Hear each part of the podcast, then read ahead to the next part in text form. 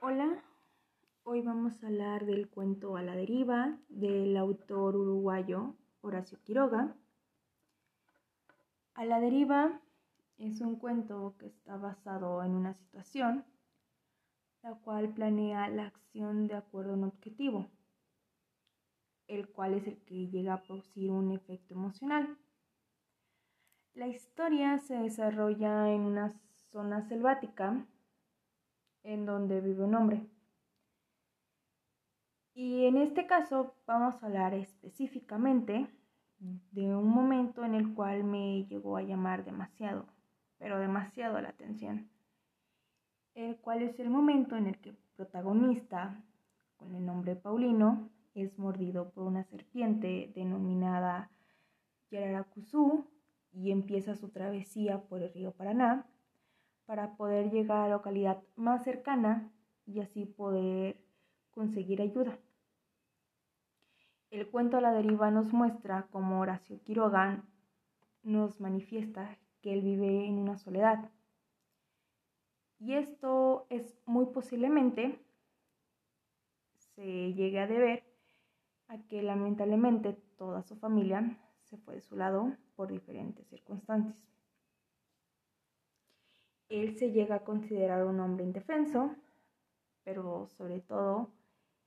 que él se entrega a las circunstancias que le toque vivir y lo expresa claramente en su cuento, al tomar la decisión de embarcarse en su canoa y salir a remar por un largo tiempo para poder aferrarse a la vida que se le va. El personaje de Paulino se encuentra muerto socialmente, en donde nos cuenta sin fuerzas que desde hace tiempo se encontraba disgustado con su compadre Alves, mientras pide ayuda desesperadamente, al igual que le gustaría saber qué es lo que ha pasado con la gente que conocía, su ex jefe y otras personas que llegó a conocer y lamentablemente Paulino no solo estaba muerto socialmente,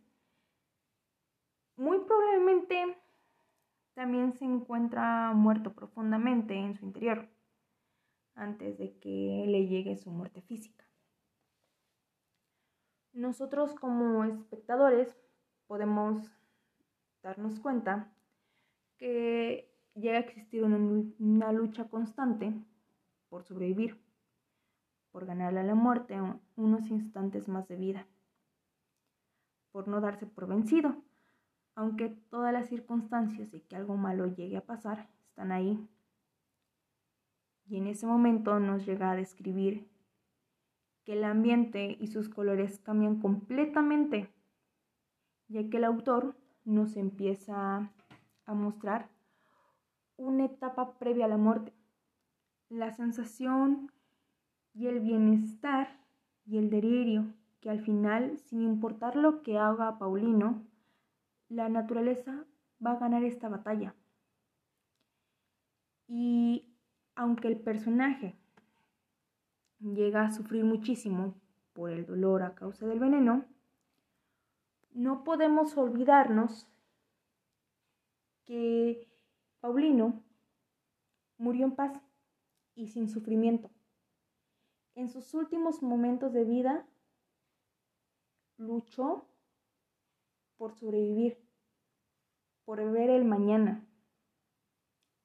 Muchas gracias por escucharnos y nos vemos la próxima.